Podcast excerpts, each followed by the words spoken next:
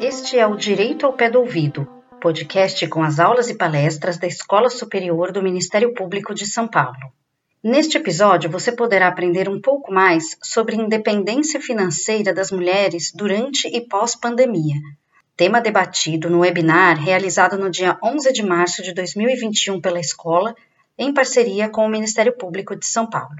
As exposições foram feitas por Janina Jacino, educadora financeira comportamental, e Ana Fontes, presidente do Instituto Rede Mulher Empreendedora. A mediação ficou a cargo de Valéria Dias Escarance Fernandes, promotora de justiça do MPSP. Venha para a aula de hoje.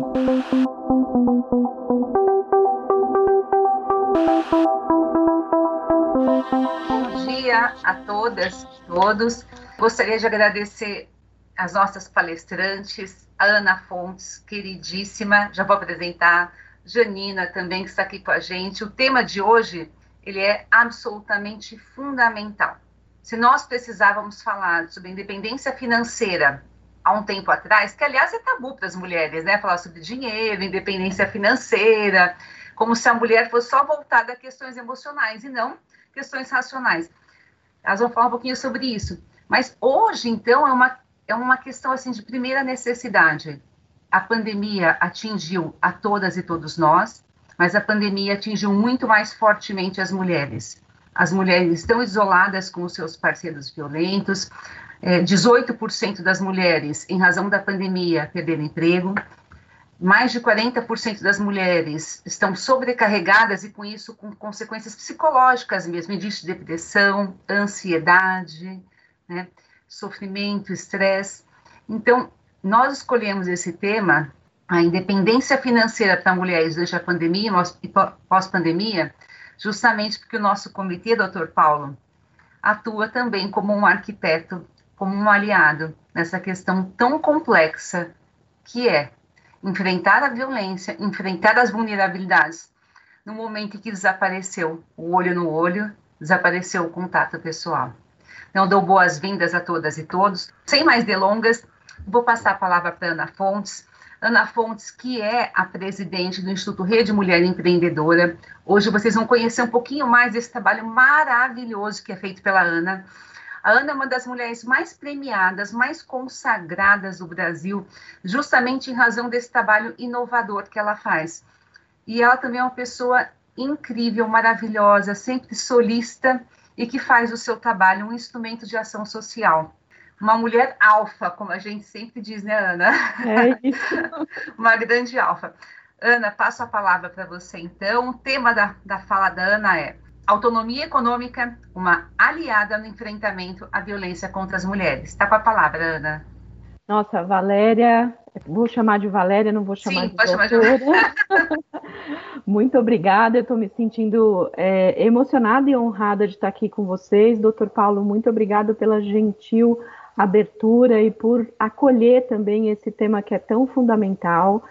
Então, eu vou contar um pouquinho para vocês aqui uma história da rede, falar como é que a gente criou e entrar nesse tema que é absolutamente tão fundamental que é a questão do combate à violência. Bom, a Rede Mulher Empreendedora existe há 11 anos.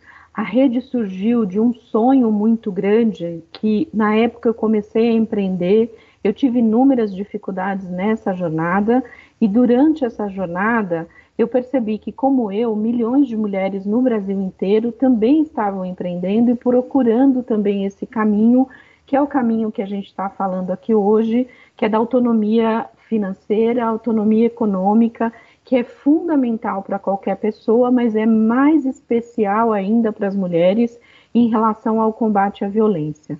Só para vocês terem um quadro, um cenário do que, que é esse universo, hoje no Brasil existem 24 milhões de empreendedoras, esse é o número estimado. 40% dessas mulheres tem no seu negócio a única fonte de renda para botar comida em casa, ajudar a família e para fazer esse universo girar.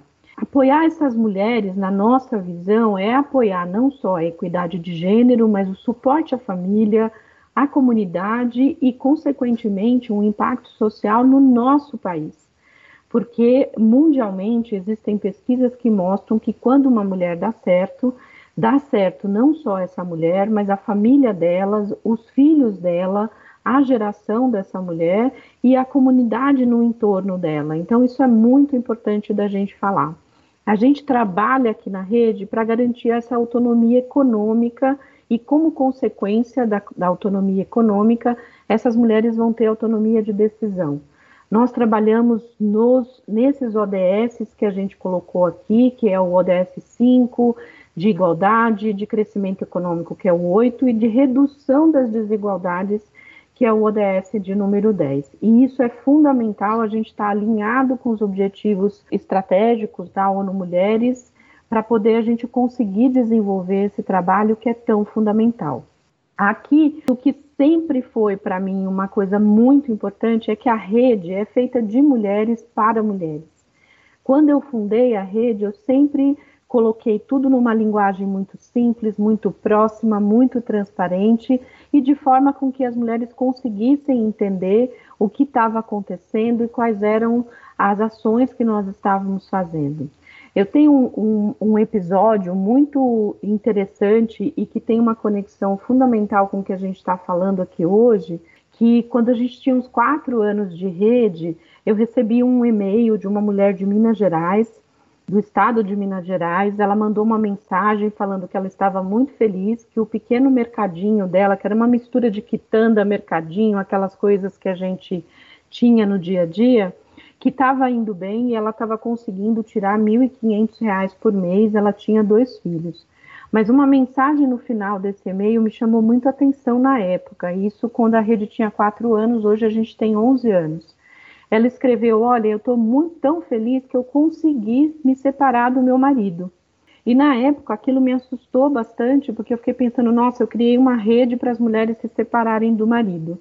E no dia seguinte eu liguei para essa mulher para entender dela o que, que, tinha acontecido, e aí ela me contou a história. Ela tinha dois filhos é, pequenos e ela dependia financeiramente desse marido que era violento, que era alcoólatra, que tinha uma série de questões e ela só conseguiu separar quando ela conseguiu organizar esse pequeno negócio, fazer as coisas dela e com isso tirar uma renda de R$ 1.500 por mês. Isso na época foi muito relevante para mim, muito emocionante, porque ficou muito claro qual era o nosso papel, aqui a gente estava aqui fazendo na rede. Hoje, além da rede, de várias outras ações que eu faço, eu represento o Brasil num grupo que chama W20, que é um grupo de engajamento do G20 que trata das causas das mulheres nas 20 econom maiores economias do planeta. Então é muito importante o que a gente está fazendo aqui no Brasil para poder a gente, inclusive, pegar outras referências, ajudar em referências pelo mundo afora. Para vocês terem uma ideia como a gente atua, né, a rede é um negócio social, colaborativo. Nós temos quase mil voluntárias no Brasil inteiro e a gente trabalha com dois focos muito importantes: a independência emocional, né, que a gente chama através dessas ferramentas de soft skills, e a autonomia financeira, que a gente trabalha os hard skills, que é, na verdade, assim, parece uma expressão muito difícil, mas nada mais é do que trabalhar a recuperação da autoconfiança com as habilidades socioemocionais e trabalhar a autonomia financeira, seja através do emprego, geração de renda, empreender para poder elas se manterem nesse processo. A gente existe há 11 anos de um sonho que eu comecei lá atrás. A rede é uma plataforma para todas as mulheres. Nós atuamos através do Instituto da Rede Mulher Empreendedora e com mulheres em vulnerabilidade social e através da Rede Mulher Empreendedora também com pequenas e médias empresas, empreendedoras iniciais, grandes empresas e startups.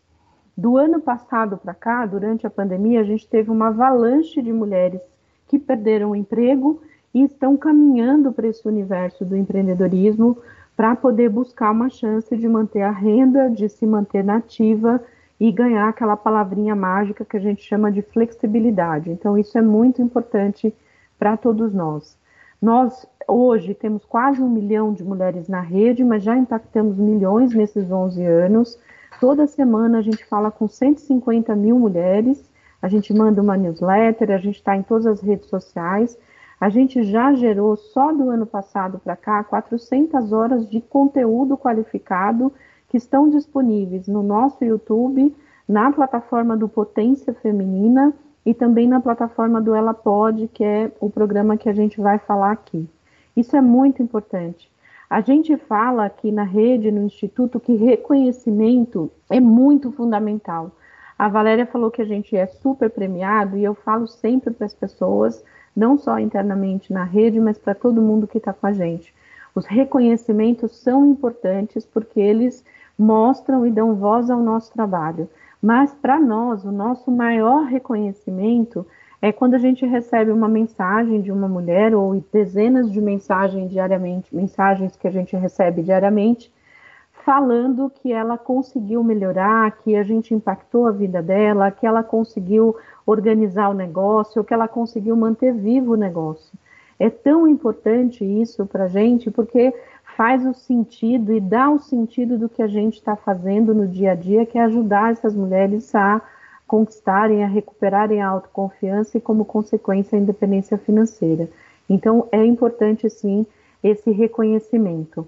A gente trabalha nos mais diversos ambientes, a gente faz mentoria, a gente gosta muito aqui de falar que mais de 70% das mulheres da rede são mães e a gente sempre proporciona um ambiente para essas mulheres para que elas se sintam confortáveis. Então, nos nossos eventos é muito comum você ver mulher com carrinho de bebê, com a mãe no colo, com um tapetinho ali no chão, com os brinquedos, porque é isso, a gente não pode deixar com que esses ambientes não sejam ambientes amigáveis para as mulheres. Então é importante, a gente trabalha muito para que elas se sintam também parte e para que elas estejam junto conosco. Então é fundamental a gente estar tá nisso.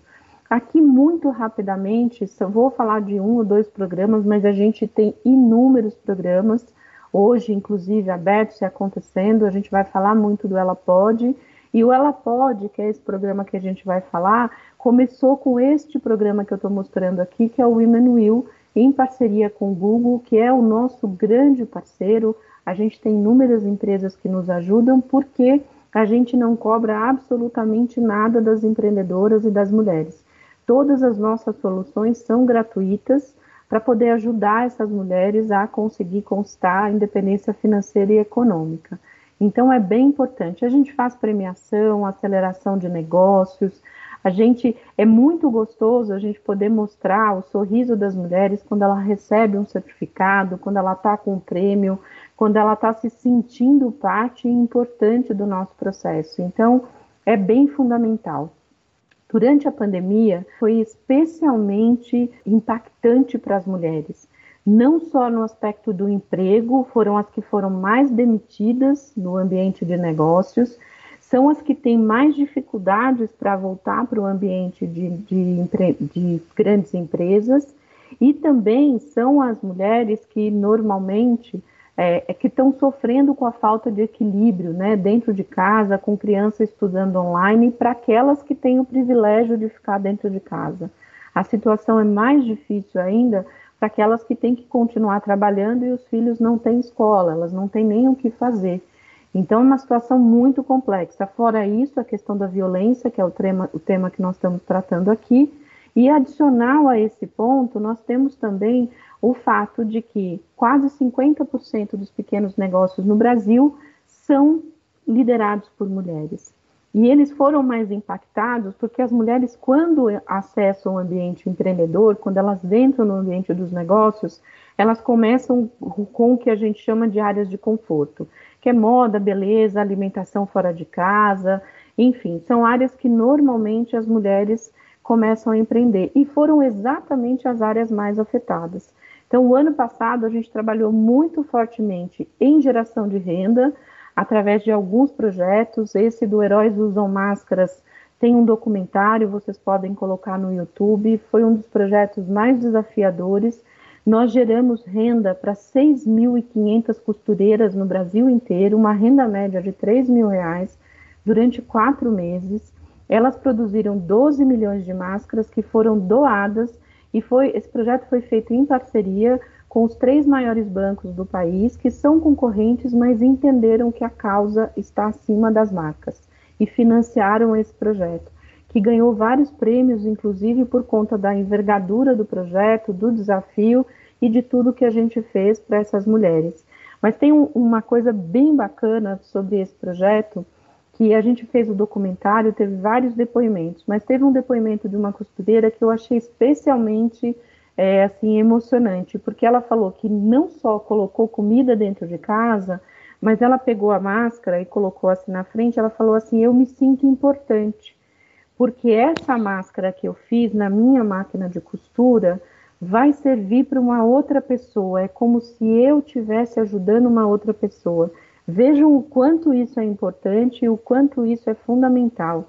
Então, geração de renda, é o tema que a gente está falando aqui, para as mulheres tem uma, uma, uma importância muito maior do que normalmente. A gente trabalha projetos de diversidade, não vou entrar no mérito aqui para vocês, mas falando especialmente do tema de autonomia econômica aliada no enfrentamento contra, da violência contra as mulheres. Aqui no Instituto, a gente procura desconstruir tudo aquilo que a sociedade fala que a mulher não pode fazer. No começo aqui, eu tava, a gente estava conversando nos bastidores com o doutor Paulo, e eu falei que a gente construiu esse programa, o Ela Pode, que tem como missão, como propósito, recuperar as habilidades e a autoconfiança dessas mulheres. Por que, que a gente fala recuperar? Porque a sociedade fala o tempo inteiro que a mulher tem que ser isso, tem que ser aquilo. E o que a gente ensina nesse programa é que as mulheres podem ser o que elas quiserem. E nós ensinamos para elas habilidades socioemocionais como educação financeira, como falar em público, negociação, habilidades digitais, liderança, porque é isso que ela precisa para dar o próximo passo. Nesse programa, no Ela Pode, a gente ajuda ela a recuperar essa autoconfiança. Aqui a gente não tem raio empoderador, a gente não sai empoderando as mulheres, a gente mostra para elas os caminhos, a gente dá as ferramentas e através desses caminhos é que elas abrem as portas dos próximos passos. A gente aqui também não fala para a mulher que ela tem isso ou que ela tem que fazer aquilo. A gente mostra para ela e ela escolhe no tempo dela, na velocidade dela, o que, que é importante e qual o caminho que ela deve seguir. Isso é muito fundamental porque a sociedade como um todo já fala o tempo inteiro o que a mulher tem que fazer.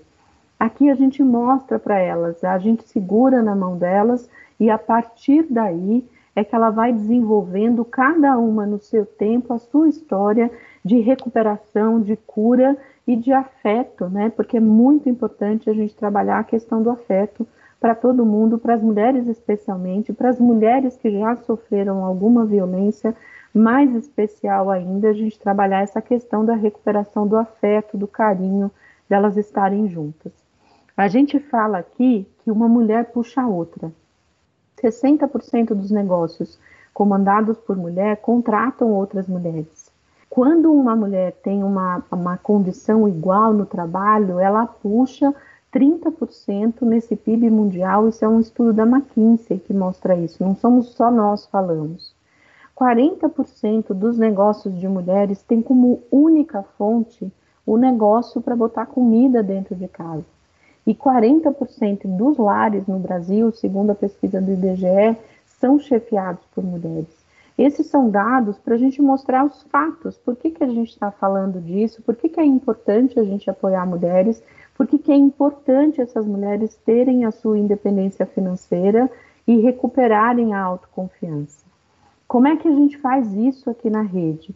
Eu vou me ater ao projeto do Ela Pode, mas a gente tem esses outros projetos. O Heróis Usam Máscaras, que eu falei para vocês, a Trilha Empreendedora e, mais recente, o projeto Potência Feminina, que trabalha desde a capacitação em hard skills até capital semente também para mulheres no Brasil inteiro. Então é importante a gente falar disso. O Ela Pode é o maior programa de capacitação da América Latina. A gente está checando se não é o maior do mundo para apoiar essas mulheres na recuperação da autoconfiança. Se vocês olharem as fotos, vocês vão ver o tempo inteiro que são mulheres ajudando mulheres. E eu acho que isso tem assim uma força e um poder tão importante, porque é disso que a gente está falando.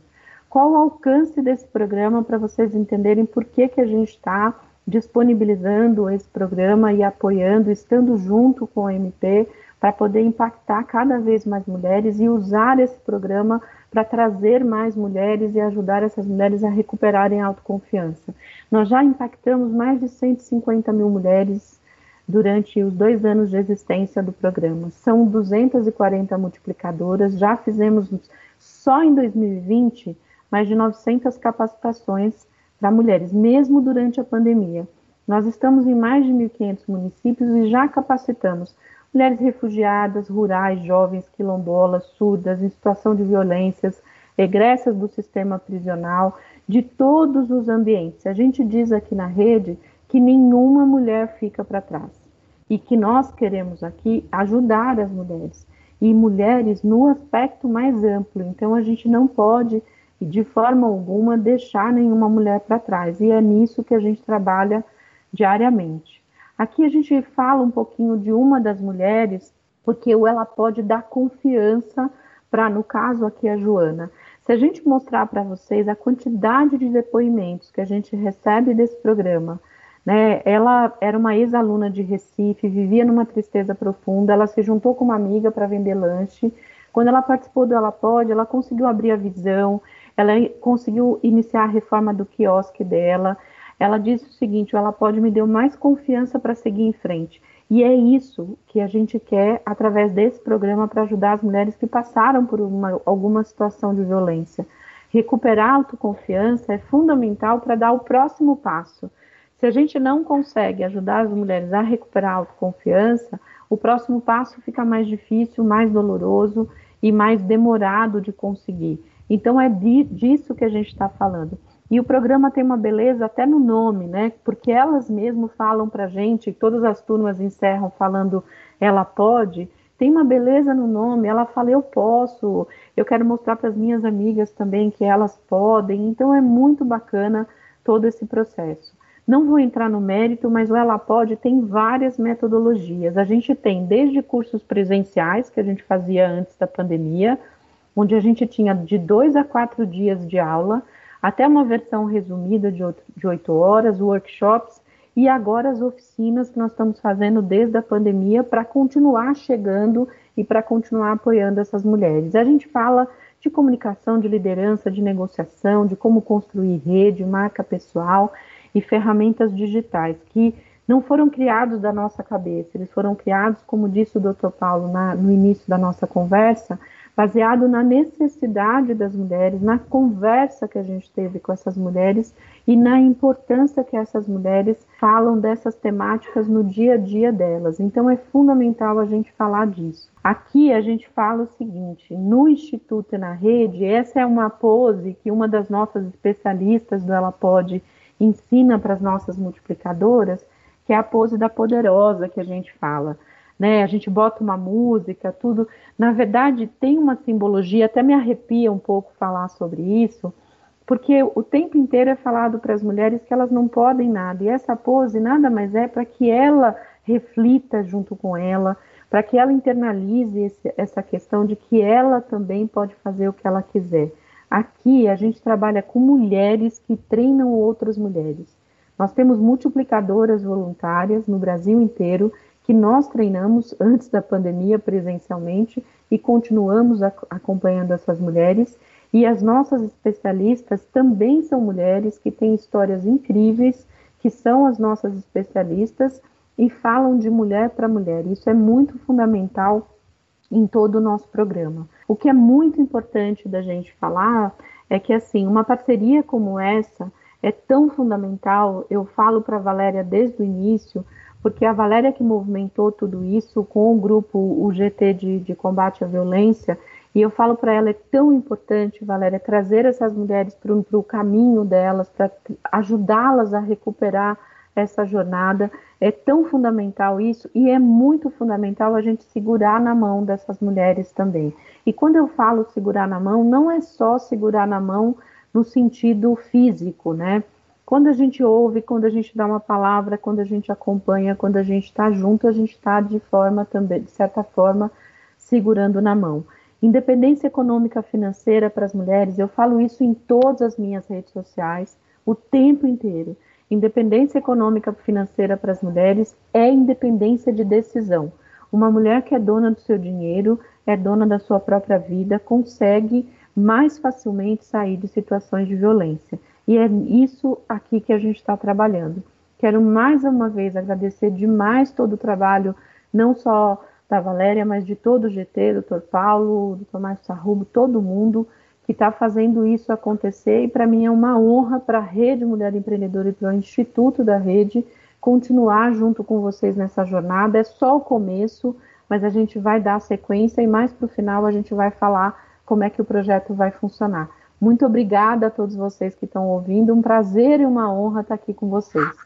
Muito obrigada, Ana. Quando eu fiz a apresentação, acho que muitas pessoas pensavam, nossa, como que é Ana? Como será que ela é? Né? E eu só comecei, a, durante a sua fala, foram só mensagens no WhatsApp. Nossa, que mulher maravilhosa.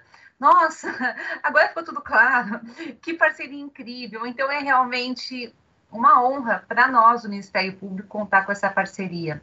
O Ministério Público atende muitas mulheres, nós recebemos mulheres em situação, situação de extrema vulnerabilidade, e é uma luz, né? O Ministério Público vai ter como estender a mão para essas mulheres e mudar a realidade, porque o processo salva as mulheres de uma morte, de uma violência efetiva, mas não recupera a vida daquelas mulheres. Então, para a gente é um processo, um, um projeto fundamental. Nenhuma mulher fica para trás, né, Ana? E agora estamos juntas é, pelo bem dessas mulheres. Sem mais delongas, eu queria passar agora a palavra para Janina Jaciro. Nós nos conhecemos, tivemos uma reunião há um tempo atrás também. A reunião não terminava nunca, de tão gostoso que foi conversar com a Janina. Janina é educadora financeira comportamental, realiza inúmeros trabalhos voluntários, especialista em neurociência da aprendizagem. Olha que legal, pessoal.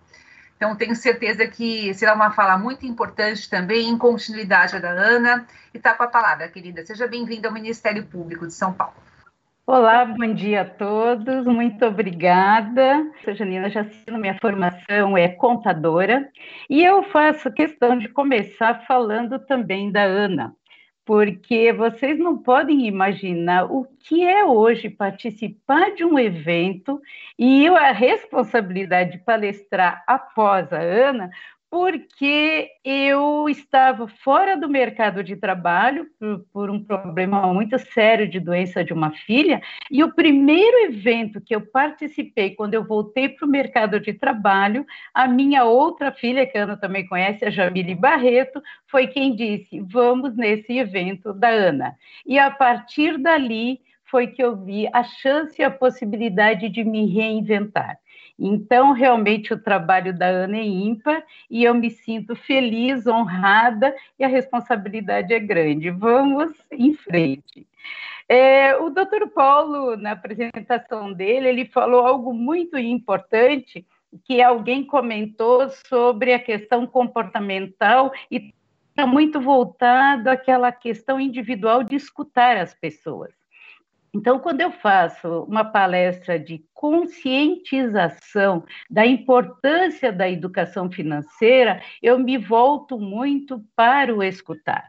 Muitas pessoas perguntam para mim como que eu parei na educação financeira. Como eu disse, a minha formação é contadora e eu tive escritório de assessoria contábil por mais de 20 anos. Mas nessa, nessa trajetória aconteceram situações muito adversas na minha vida. A primeira foi a perda do meu esposo, eu dei sequência no escritório sozinha, mas depois uma filha já com idade adulta, ela desenvolveu uma doença neurológica e eu precisei obrigatoriamente fechar o meu escritório e quando eu voltei ao mercado, que ela começou a se recuperar, que ela já tinha um pouquinho mais de autonomia da doença que lhe acometeu, eu não sabia por onde começar, porque voltar depois de dois anos parado para contabilidade seria praticamente começar do zero. Foi quando eu fui no evento da Ana e a partir dali resolvi fazer um curso de educação financeira e me achei nessa nova atividade.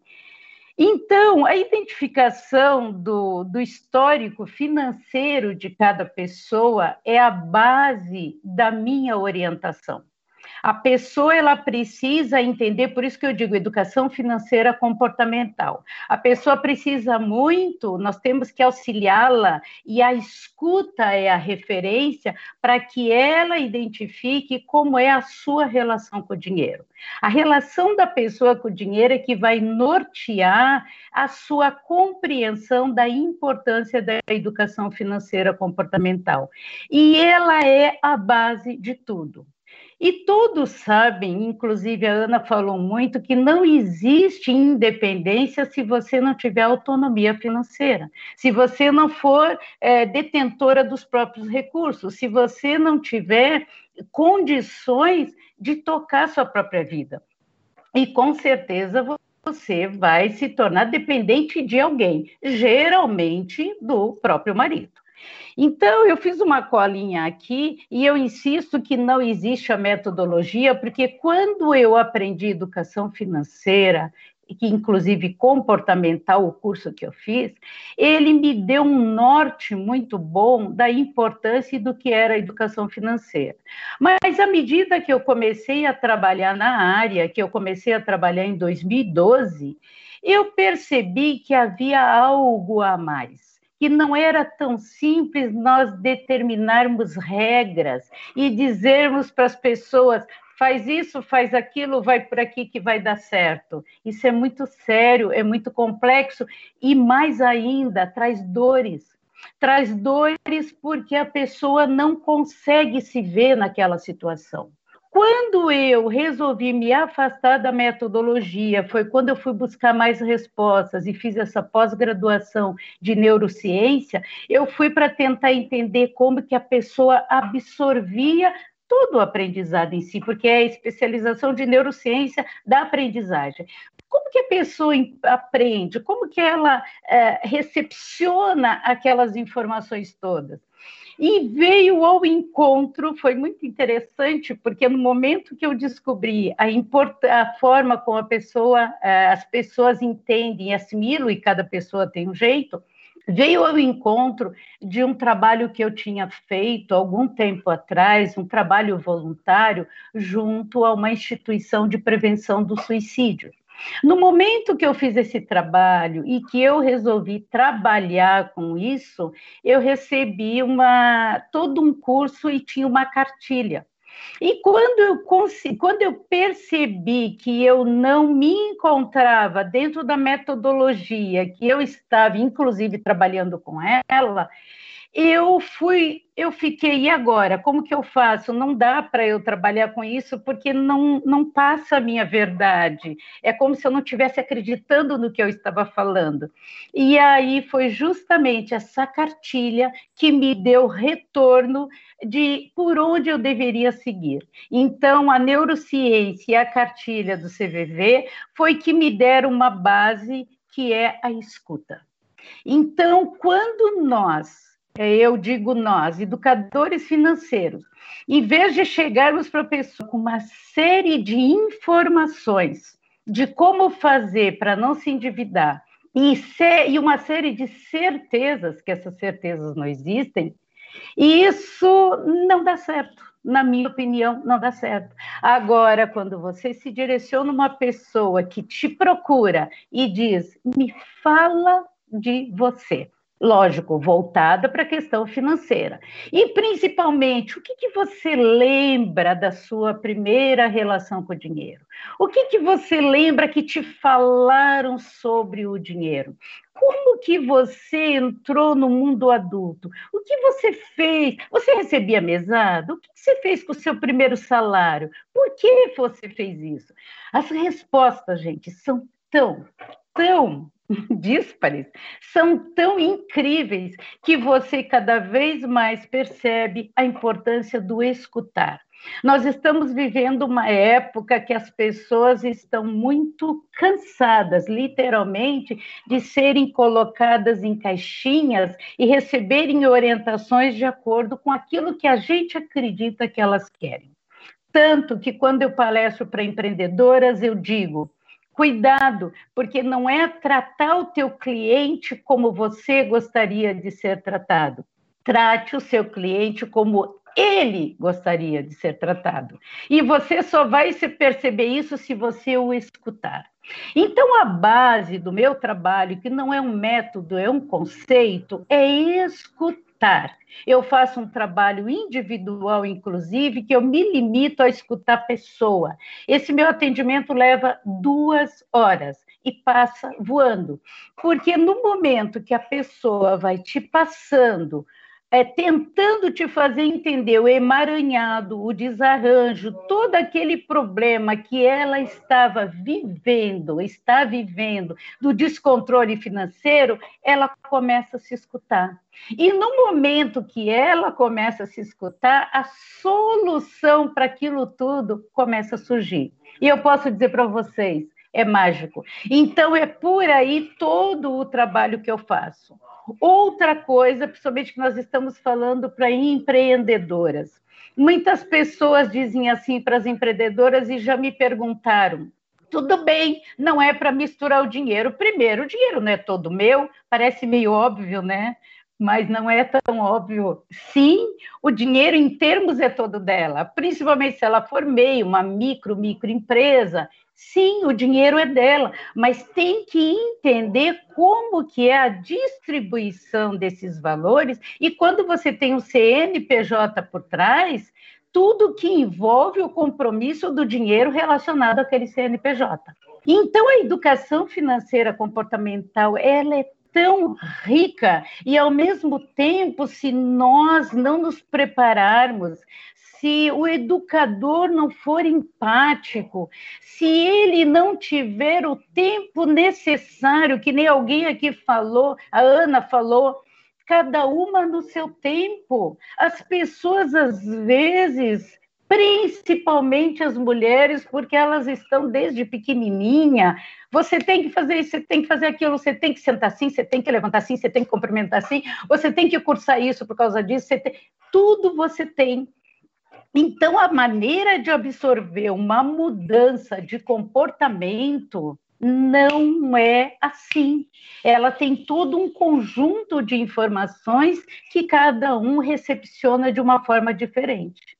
Então, quando eu digo que a educação financeira comportamental nada mais é o início dela, um bate-papo você tem que fazer com que a pessoa se sinta confortável para te contar o que está lhe trazendo desconforto. Por quê? Porque, que nem eu disse, é um dos assuntos mais difíceis das pessoas conseguirem conversar. É um dos problemas mais difíceis das pessoas conseguirem admitir. É muito complexo essa relação com o dinheiro, principalmente quando você vem com uma, uma, um conjunto de informações, muitas vezes adversas, e coisas muito certas, né? Se você fizer isso, você ganha isso, você faz aquilo.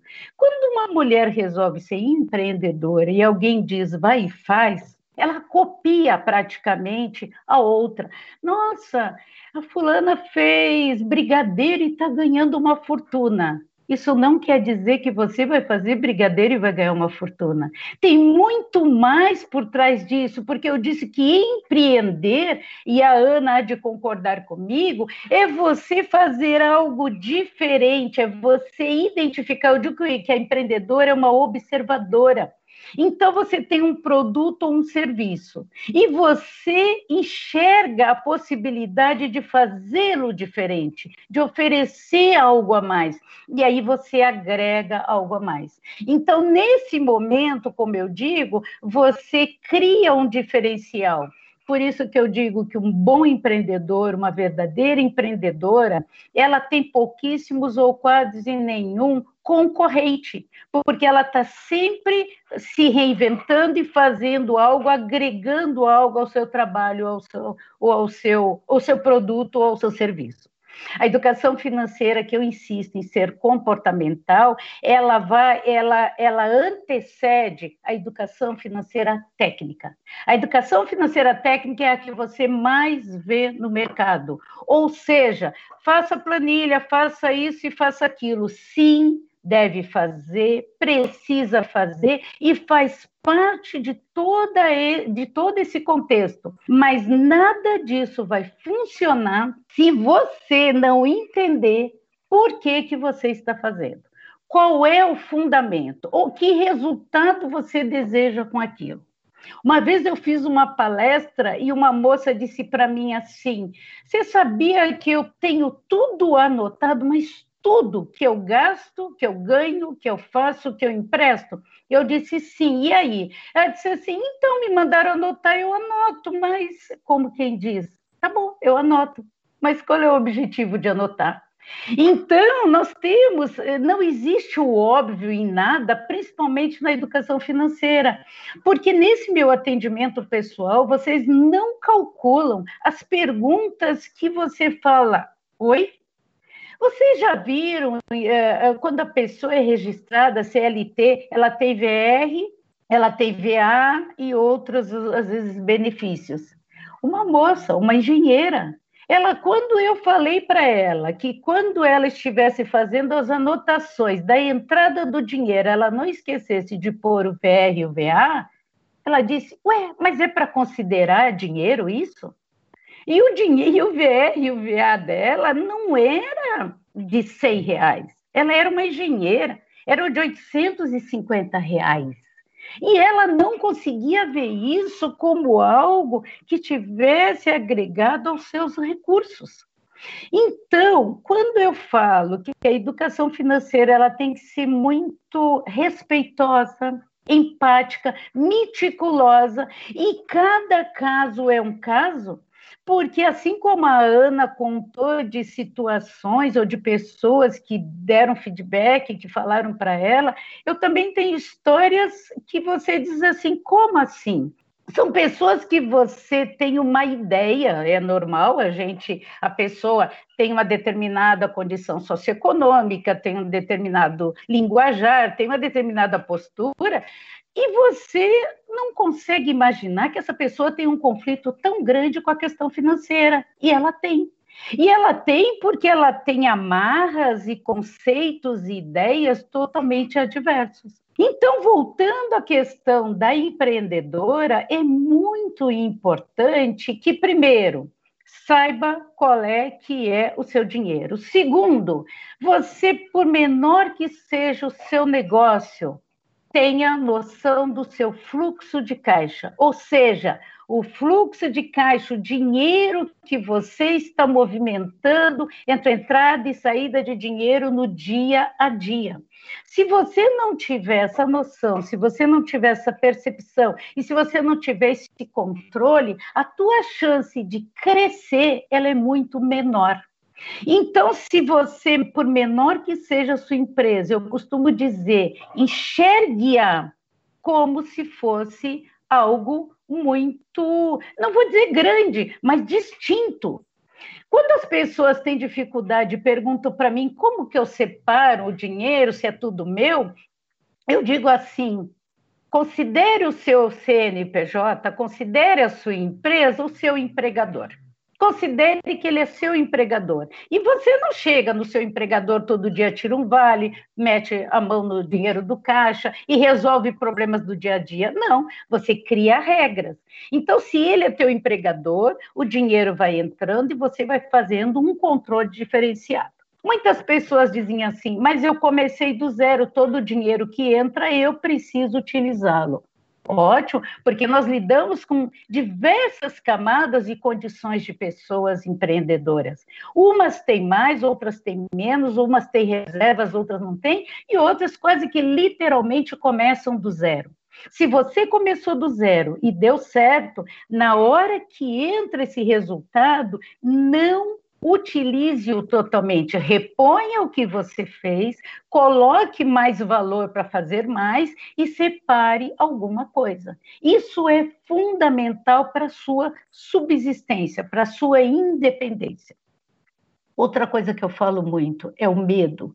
As pessoas têm medo. Eu tenho medo de não dar certo, eu tenho medo de me aventurar, eu tenho medo de deixar o meu marido, eu tenho medo. Nós somos movidos pelo medo. Mesmo com medo, que nem eu ouvi outro dia, com medo ou sem medo, vai. Porque a primeira vez que eu palestrei, inclusive, acho que para Ana, ela não pode imaginar, já não eram mais borboletas no estômago, era todo um rebuliço dentro de mim. Mas você vai, você vai, porque no momento que você passa aquilo, a próxima fase já é outra situação. O medo nós temos que ter cuidado, porque ele é bom para nos proteger, mas ele é ruim quando ele nos breca. Então, muito cuidado com medo, porque é uma mulher que tem medo de se aventurar, é uma pessoa idosa que tem medo de fazer algo diferente, que tem medo de dizer não para o neto. E nessa minha trajetória de assessoria é, comportamental pessoal, eu posso dizer para vocês, as histórias são muito, muito diversas, independentemente do nível sociocultural das pessoas e também da questão financeira, tirando as pessoas, ah, ah, ah, ah, é, todas as outras pessoas, elas têm muitas vezes problemas sérios financeiros.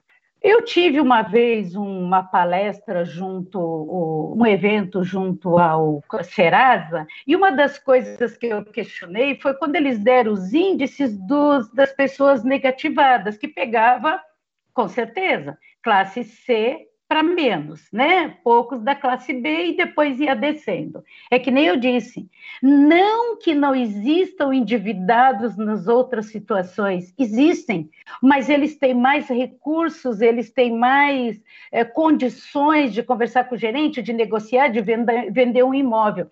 As pessoas com classes mais, né, menos recursos, elas automaticamente caem direto no negativado. Então, nós vivemos um momento agora com a pandemia muito mais complexo do que se viveu até então. Mas uma coisa eu pude observar: as pessoas que vinham descontroladas, a maioria, tem exceções, se descontrolaram um pouco mais. As pessoas que vinham apostando estando naquilo que eu chamo, alguns chamam de equilíbrio, eu falo que é desequilíbrio total. Tem pessoas que, quando eu acabava a palestra, eu falava da pessoa equilibrada, da pessoa investidora e da pessoa uh, endividada. Então, tinha gente que dizia assim: ai, eu estou equilibrado, não devo nada para ninguém. Tudo bem, você não deve nada para ninguém, mas você está assim: chegou, gastou, chegou, gastou você não tem uma reserva. Inclusive, que eu chamo de reserva estratégica. Você não tem nenhuma. Então, a chance de você se tornar um endividado, ela é muito maior. Porque dívida, gente, todo mundo tem. De um jeito ou de outro, nós temos dívida. Se você tem a tua conta de luz que acabou o mês e você vai pagar no dia 10, você já tem a dívida da conta de luz do mês que já fechou. Então, a dívida não é o problema. O problema é você perder o controle do que você deve. E, de repente, você descobre que você já não consegue mais arcar com todos aqueles compromissos que você assumiu. Dá sinais? Dá. Principalmente, eu digo, cartão de crédito, cheque especial e outros movimentos, ainda que você não tenha o hábito de fazer orçamento, te vem te dando sinais. O cartão de crédito hoje você paga o total, daqui a pouco você paga 80%, 60%, 50% e o mínimo. Então, está te dando sinais de que você está cada vez com menos condições de arcar com seus compromissos. A educação financeira, como a Ana falou, ela é fundamental para qualquer pessoa. A base de tudo, porque se vocês estão me escutando, eu estou aqui, tem toda essa estrutura, tudo isso envolve recursos financeiros. Tudo envolve recursos financeiros. Se nós quisermos estar bem alimentados, se nós quisermos ter luz, tecnologia, estudar, fazer curso, tudo envolve dinheiro. Então, dinheiro não é problema, é a forma como você administra os seus recursos financeiros. Eu, eu falo uma frase que alguém outro dia me questionou, que eu disse assim: Dinheiro, gente, ele não falta, ele não sobra, dinheiro se administra. Aí alguém falou assim: que absurdo, tem pessoas que não têm o mínimo do mínimo. Sim, eu concordo, mas se essa pessoa for colocada nas mãos dela um determinado valor, ela tem que ser orientada entender o que é aquele valor para ela poder administrar. É nesse aspecto que eu quis te dizer. Porque 100 reais para você e 100 reais para mim, nós podemos fazer coisas totalmente distintas, porque vai depender da forma como nós vamos administrar esse dinheiro.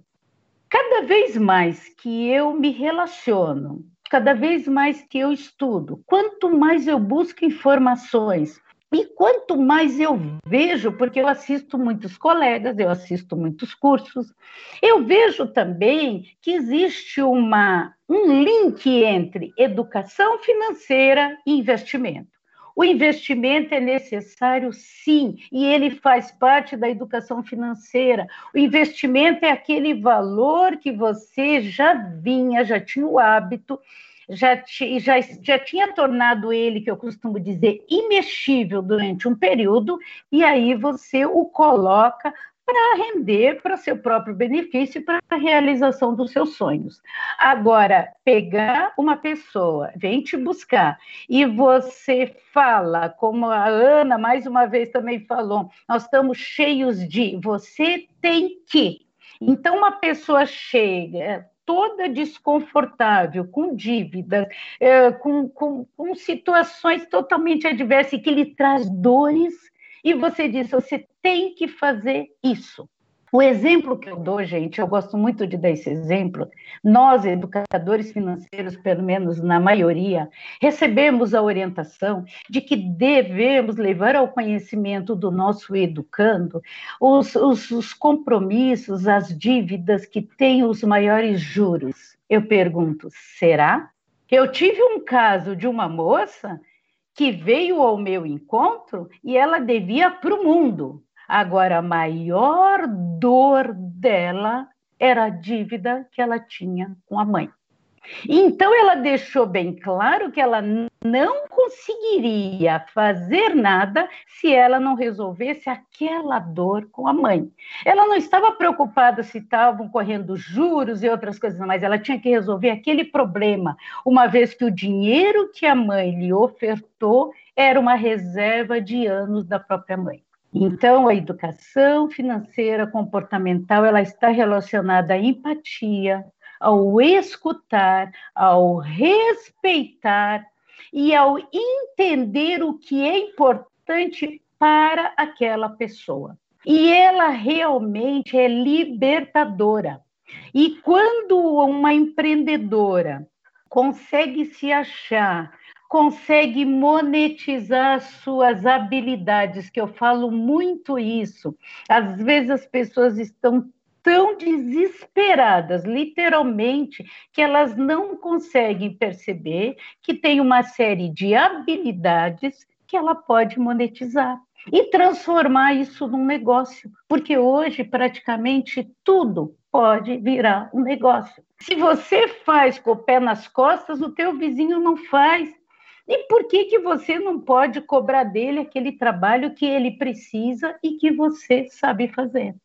A educação financeira comportamental é um despertar, é uma chamada reflexão da sua relação com o dinheiro, o que é o dinheiro e, acima de tudo, você precisa, deve, pelo menos eu oriento, tentar voltar e ver quando foi que eu tive o primeiro contato, que eu costumo dizer, com essa moedinha mágica chamada dinheiro? O que foi que me falaram quando me deram? Quem me deu o primeiro recurso? O que me falou? O que disse que era o dinheiro que eu poderia fazer com ele? E eu volto a contar outra história de uma moça que veio me procurar agora durante a pandemia. Uma moça bem de vida, abastada, tranquila. E ela veio me procurar porque ela disse: Janina, quando eu tinha mais ou menos cinco aninhos, eu comecei a receber mesada. E a minha mãe falou: 50% do que eu te dou é teu, 50% você guarda. Gente, isso fica tão preso na nossa. E era a mãe dela, e depois ela perdeu. Isso fica tão introjetado que nós crescemos e não conseguimos, às vezes, deslinkar eh, essa informação, não conseguimos interpretar e vamos carregando. Sabe qual era o drama dela? Os 50% que ela deveria deixar para ela e gastar à vontade, era muito além do que ela precisava e aquilo estava lhe trazendo desconforto. Ela dava presente, ela gastava, ela fazia, e aquilo estava trazendo desconforto. Um desconforto tal que até com bebida ela começou a gastar. Vocês percebem como a questão financeira ela é muito delicada e nós não podemos ser tão, é, não vou dizer nem displicentes, mas talvez um pouco irresponsáveis, de acreditar que somos os grandes educadores e que somos capazes de solucionar o problema daquela pessoa. Não, não conseguimos. O que nós conseguimos sim é sermos uma escuta, mas uma escuta atenta as dores daquela pessoa e pegar por ali para que ela consiga solucionar o seu problema. E ela soluciona? Soluciona. Ela consegue crescer? Consegue crescer. Ela consegue a independência financeira? Consegue. Como a Ana falou, mais uma vez, também eu citando a Ana, que disse, da moça que disse: consegui me separar do meu marido. E é isso que acontece: se separar do marido, é, não depender mais do irmão, não depender mais da tia, não depender desse, não depender daquilo. Você consegue só mandar na sua vida a hora que você tem independência, autonomia financeira, que é o que eu digo, é libertador. A liberdade está relacionada a isso. Sem recursos financeiros, você não consegue tocar sua vida para frente separar essa situação. Um outro detalhe, não é questão de você não poder ter conta corrente com o marido, conta conjunta com o marido. Tem muita gente assim, mas é tudo junto, eu confio nele. Não tem problema, e deve confiar. Você nele e ele em você. Agora, desculpa, você deve acompanhar toda essa trajetória, esse controle e o que está sendo feito com os recursos do casal. Ambos têm que ter essa noção desses valores. Gente, tem pessoas que têm dificuldade de entender o valor do dinheiro. E isso é um pouco mais sério, porque às vezes eu falo em alguns valores, a pessoa diz: "Mas isso? Isso é muito pouco. Isso não dá para nada". O que que não dá para nada? Você tem uma conta de luz de R$ 125,60. Vai ao banco com 125 reais o banco não vai receber, porque faltam 60 centavos. Então, muito cuidado com essa nossa, é, esse hábito de desconsiderar o valor depois da vírgula. E até valores antes da vírgula, a gente desconsidera porque acha que são valores pequenos. Então, essa história de eu ganho muito eu ganho pouco, eu devo porque eu ganho pouco, eu devo porque eu ganho fracionado, eu devo porque eu ganho uma vez por mês. Não. Se você tem descontrole financeiro, se você tem desarranjo financeiro, acredite, é falta de educação financeira. E a educação financeira é a base para a sua liberdade, para a sua independência financeira. Voltando ao caso das empreendedoras, as empreendedoras, quantas mulheres elas conseguem descobrir que podem? Elas conseguem monetizar coisas que você não conseguia imaginar. Elas conseguem conduzir suas vidas e se tornar independentes e crescer. Mas o crescimento está muito vinculado à administração desses recursos. Porque você pode ganhar muito e você pode gastar muito. E tem um detalhe: se você não observar tudo isso, você vai receber, vai gastar, você pode até ir crescendo, mas vai crescendo sem base.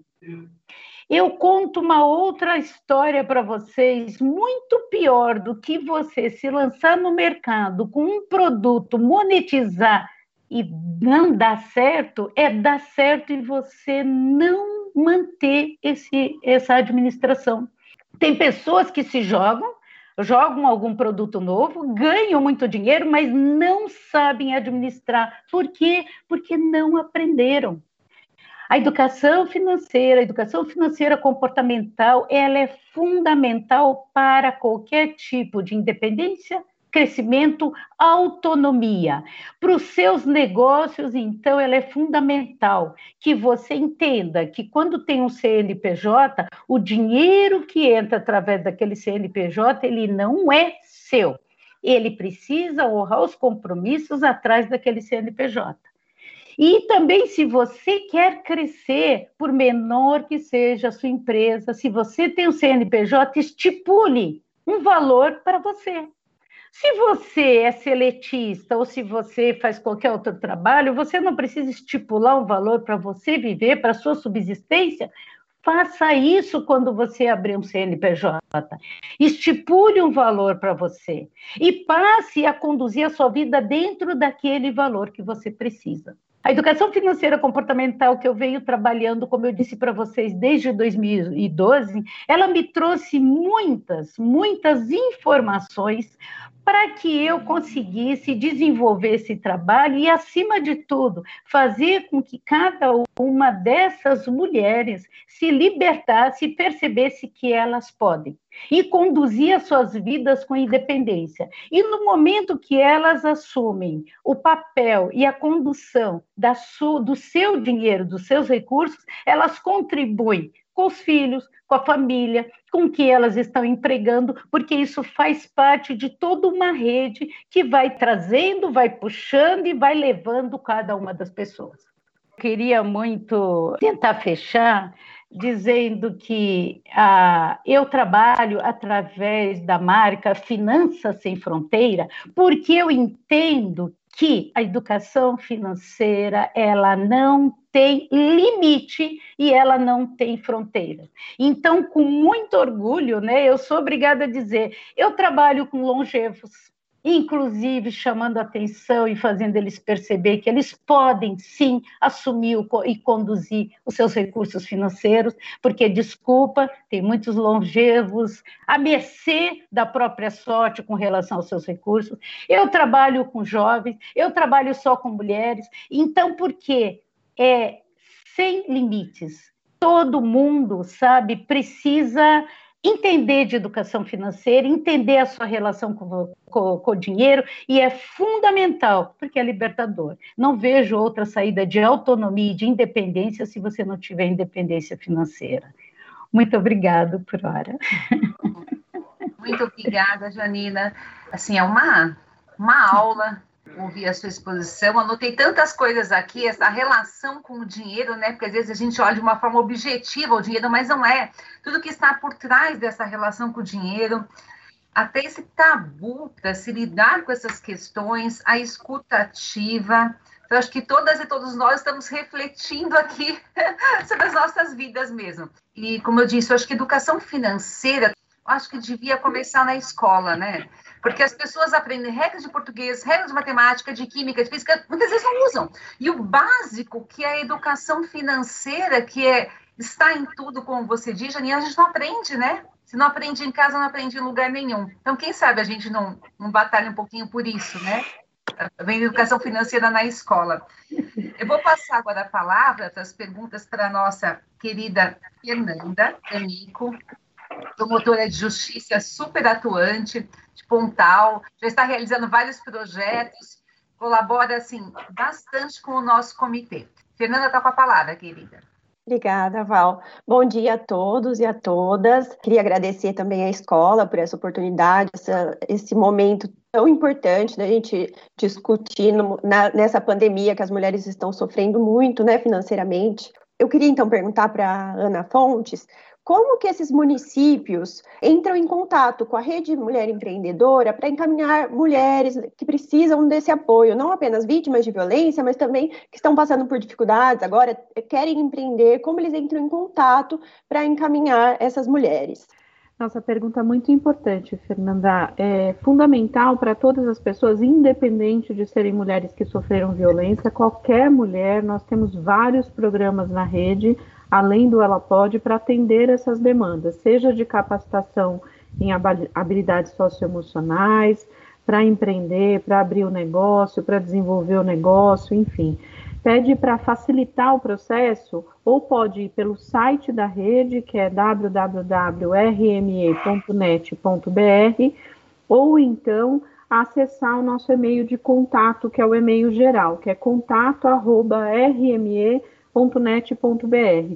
Eu vou pedir para o meu time colocar nos comentários aqui do YouTube, porque aí facilita para as pessoas pegarem também.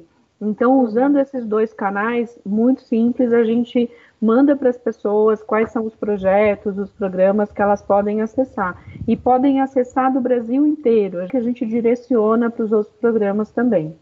Agora eu vou passar a palavra para nossa querida também Juliana Gentil, promotora de justiça do júri, mas que eu, como eu já disse, ninguém mais lembra que era do júri, porque desde que ela assumiu a Casa da Mulher Brasileira, a nossa representante mora lá na casa com um trabalho incrível que ela faz também com as mulheres sobreviventes de feminicídio, mas agora é promotora da casa. Ju, tá com a palavra.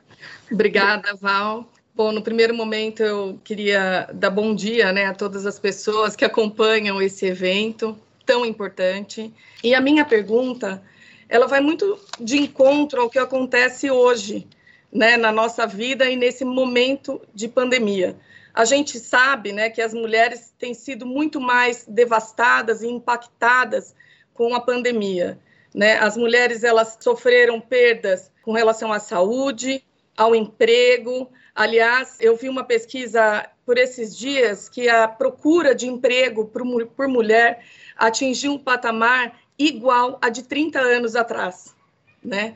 Então, elas foram impactadas no emprego, elas foram impactadas na sua integridade física, porque, afinal de contas, com a pandemia, essa violência, ela aumentou absurdamente, né?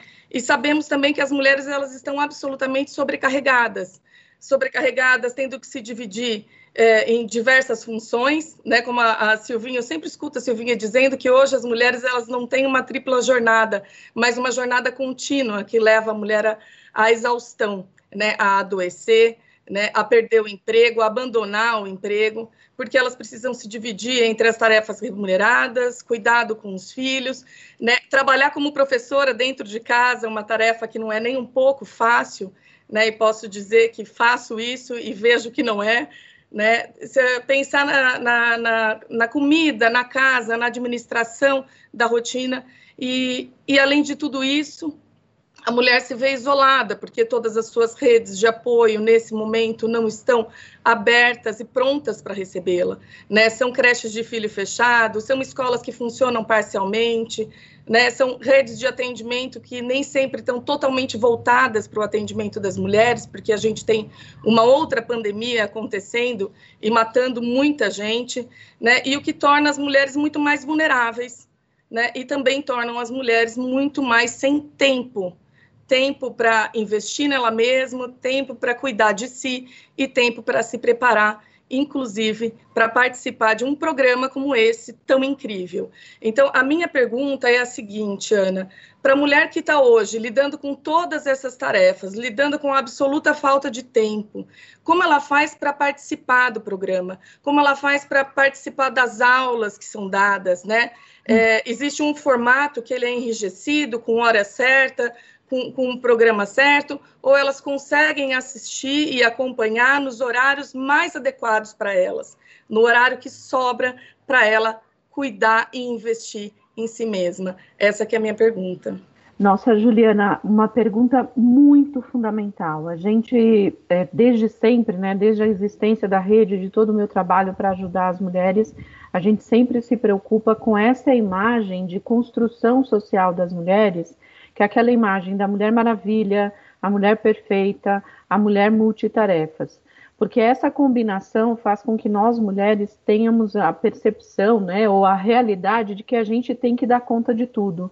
Eu também sou mulher, sou mãe de duas meninas, também nessa situação toda que tá, estamos todos vivendo. E o que eu tenho falado para todas as mulheres é: primeiro, você não precisa ser a mulher perfeita. Acho que isso é muito importante da gente recuperar.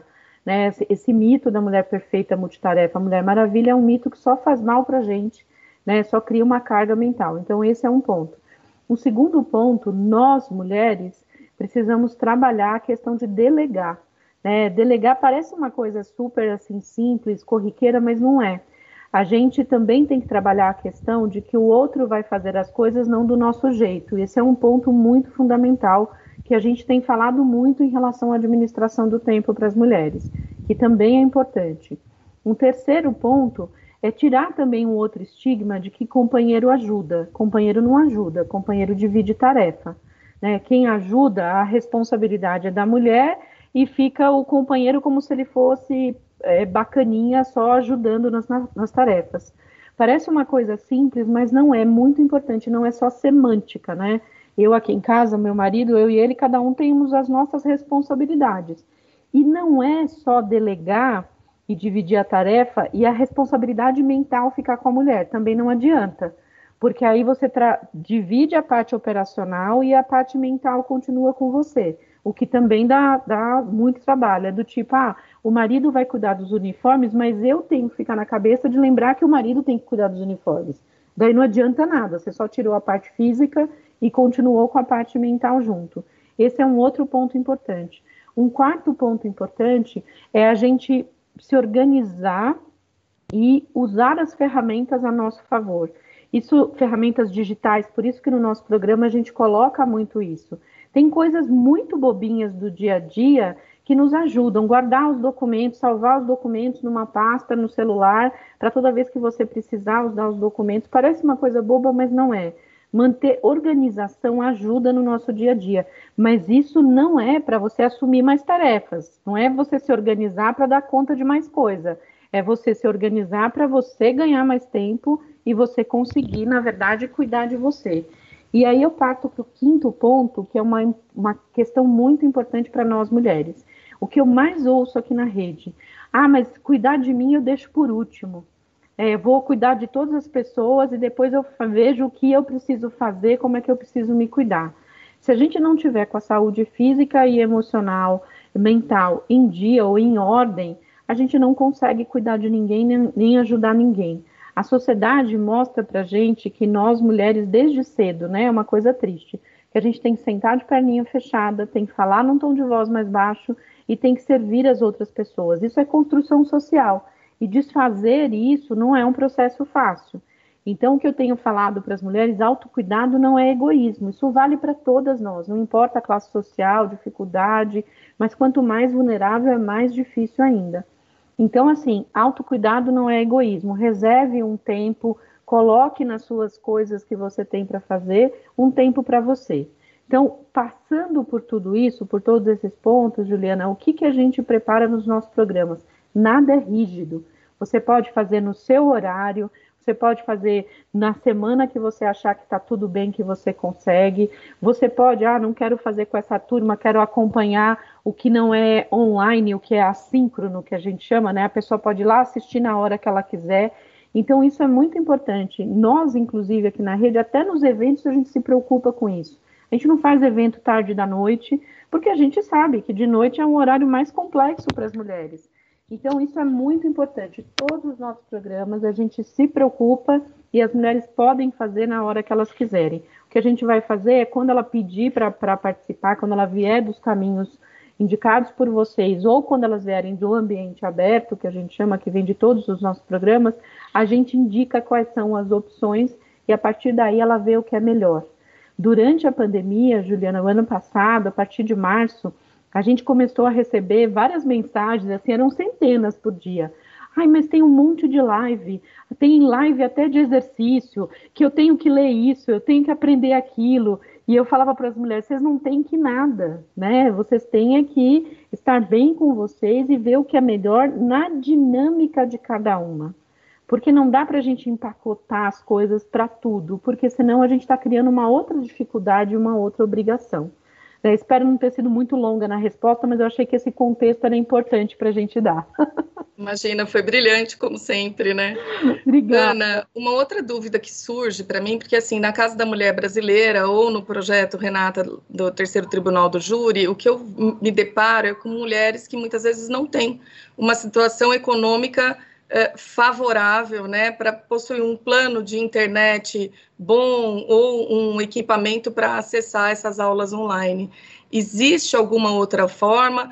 ou durante a pandemia é essa mesma forma que, que há para participar desse programa, ou, e, e, as aulas presenciais certamente só voltarão depois né, da pandemia. Tem alguma outra forma? Tem algum outro jeito? Infelizmente não, Juliana. A gente, até uhum. a pandemia, até março do ano passado, a gente tinha feito 1.100 turmas presenciais, só desse programa, no Brasil inteiro a gente priorizava o presencial, mas por conta da pandemia a gente mudou para online, a gente faz as oficinas online. Esperamos que passe logo e vai passar, se Deus quiser, essa pandemia, a gente vai retomar os presenciais. O que tem acontecido nas cidades, principalmente no interior, em cidades em que as mulheres não têm muito acesso, elas combinam entre elas. Muitas vezes na comunidade tem uma lan house, tem alguma coisa, às vezes elas não conseguem ir até lá, ou às vezes elas dividem a, o pacote de internet. Algumas comunidades no Brasil inteiro hoje, inclusive, têm oferecimento de chip de internet para essas mulheres para poderem fazer acesso a outro tipo de programa e elas usam para acessar também qualquer coisa, inclusive os nossos projetos. O que a gente tenta aqui de todas as formas, fazer com que algum caminho a gente encontre para ela acessar. Né? A gente orienta, muitas vezes elas mandam mensagem para a gente, porque às vezes o WhatsApp elas conseguem fazer, a gente manda às vezes o link pelo WhatsApp, então a gente encontra formas, por enquanto, de fazer online, mas pós-pandemia a gente vai retomar, assim que for possível, a gente vai retomar todos os programas presenciais. A gente sabe que o online é importante, porque dá escala para coisa, mas a gente entende que o presencial é insubstituível. Né? É muito bacana o olho no olho, quando a gente faz as turmas de capacitação presencial, elas saem de lá amigas de infância, é uma loucura, né? Elas saem todas trocando informação, já combina uma de fazer sociedade com a outra, é muito bacana, mas com o tempo a gente espera que a gente vai voltar. No pós-pandemia, as aulas elas são presenciais. Eu já enfrentei no, no, projeto da promotoria do júri a seguinte situação: consegue um curso X para a vítima poder frequentar, só que essa vítima ela não tem condição financeira sequer de pagar passagem do, do ônibus ou do metrô para chegar até o local. Existe algum trabalho feito com essas mulheres que não têm condição nem para chegar até vocês? Sim, em uma boa parte dos nossos programas nós pagamos inclusive a passagem de ida e volta para essas mulheres. Então, quando a gente retomar o presencial, a gente com certeza vai dar uma prioridade para essas mulheres que passaram por situação de violência e avaliar a possibilidade da gente oferecer para elas, para quem não tem condição. Nós fizemos turmas aqui em São Paulo, em que a gente, para turmas muito específicas, regressas do sistema prisional, mulheres trans que às vezes não tinham nenhum recurso para pagar a passagem de metrô e de ônibus, para algumas turmas específicas a gente faz sim. Então existe essa possibilidade, Juliana. Obrigada, Ana. Obrigada, Juliana. Excelente saber os detalhes desse trabalho maravilhoso. É um presente para o Ministério Público, para as nossas mulheres. Eu tenho uma pergunta aqui no chat para a Janina. Depois eu vou fazer uma pergunta genérica e nós passamos bem rapidinha para vocês duas, tá bom? A pergunta que está aqui no chat, Janina, é da Selma. Olha que difícil. Como é que se fala para uma pessoa endividada para não gastar tudo que ela ganha e guardar uma parte? É difícil, hein? Ô, Selma, bom dia, obrigada pela pergunta. Selma, eu te, sinto te dizer que não é tão simples eu te responder. Porque, como eu falei, nos meus atendimentos pessoais, eu primeiro escuto para entender o que te levou a essa situação, se for você ou outra pessoa. O que levou ao endividamento? Porque eu digo que ninguém dorme até existe em casos, mas não é o comum. Você dorme sem dívida e acorda totalmente endividado.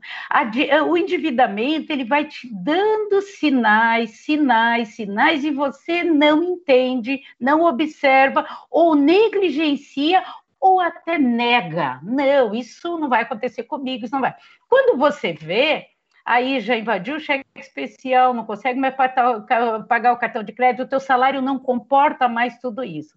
Então, eu só posso te dizer, sinto te dizer, não tenho como te responder isso especificamente, mas uma coisa eu tenho certeza: falta educação financeira e comportamental, porque a hora que você entendeu que te levou a esse endividamento, a esse descontrole, minha amiga, você nunca mais cai de novo nessa esparrela. Isso eu posso garantir, mas não porque eu vou te ensinar, mas porque você vai descobrir o que te levou a isso. E o desconforto deve ser tão grande que você vai realmente aprender e dizer: chega, daqui para frente vai ser diferente.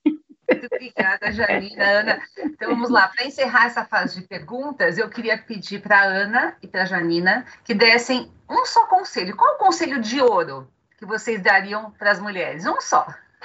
Nossa, que difícil! Ah, mas pode ser um conselhinho de ouro. Aqui está uma é... Tem um conselho bom, mantenham-se juntas, né? Uma apoiando a outra. Para mim, isso é fundamental. Embarca todos os outros conselhos, né? Sozinha a gente vai mais rápido, mas juntas a gente vai melhor, né? Então se mantenham juntas, ajudem as outras mulheres, né? A gente criar essa irmandade feminina que as pessoas chamam de sororidade, mas eu gosto de chamar de irmandade porque eu acho que é isso que vai levar a gente para frente. Fiquem juntas, ninguém larga a mão de ninguém. Muito legal, Ana, ninguém larga a mão de ninguém. Janina. É bem, é bem isso, eu só vou comentar, complementar o que a Ana falou, porque é praticamente o que eu ia responder. É exatamente isso, e só com uma observação a mais. As pessoas nem sempre sabem que você está sofrendo, nem sabem, sempre sabem que você precisa de ajuda. Abra a boca, peça ajuda. As pessoas têm o direito de dizer não vou te ajudar, mas você não tem o direito de dizer eu nunca fui ajudada se você não pediu ajuda. Então fique atenta, peça ajuda. Tem muita gente à disposição e querendo ajudar, como a Ana falou, uma irmandade. Sigamos, gente. Ah, muito legal. Então peça ajuda, né? Rompa o silêncio. Acredite que pode mudar. Bom, muito obrigada, Ana, Janina, por esse momento tão rico, tão esclarecedor. Eu acho que eu vou mostrar para todo mundo que eu puder depois essa gravação, porque é uma lição para a vida mesmo, né? Muitas vezes nós escutamos colegas falando: Poxa, mas eu estou sem dinheiro, estou sem isso, dessa, é, eu não consigo mudar a minha vida. Então, acho que é uma esperança, um, um recado importante para quem está vivendo uma situação difícil nesse momento. Então, muito obrigada, Janina, por estar com a gente, muito obrigada, Ana, muito obrigada, Fernanda, Estefânia, Juliana, Silvia, Leonardo e Renato. Vocês fazem diferença. E vou passar para a Milene para fazer o encerramento. Muito obrigada a todos e a todas. Acho que foi um evento sensacional. Todos nós pudemos aprender muito nessa manhã.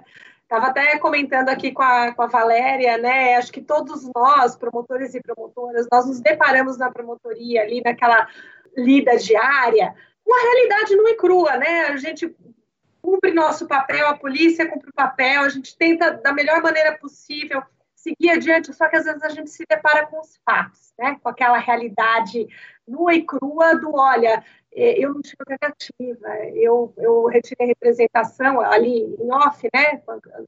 Porque eu tive que voltar para casa, eu não tinha como seguir adiante, ele que sustenta a família. Então, eu acho que esse é um grande passo para todos nós, para a nossa atuação, para as mulheres que enfrentam essa situação. E eu acho que o Ministério Público tem que dar todo o apoio para esse projeto e a gente tem que efetivamente seguir adiante com ele, porque efetivamente isso representa um poder seguir adiante para as mulheres que passam por essa situação. É, é, mais, uma, é mais uma frente de apoio que merece aí toda, toda, todo o nosso apoio. Então, muitíssimo obrigada pelo evento de hoje, a Valéria, Ana Fonte, Janina, os demais colegas do comitê, equipe da escola, acho que tivemos uma manhã extremamente proveitosa. Então, muito obrigada e um bom de trabalho a todos.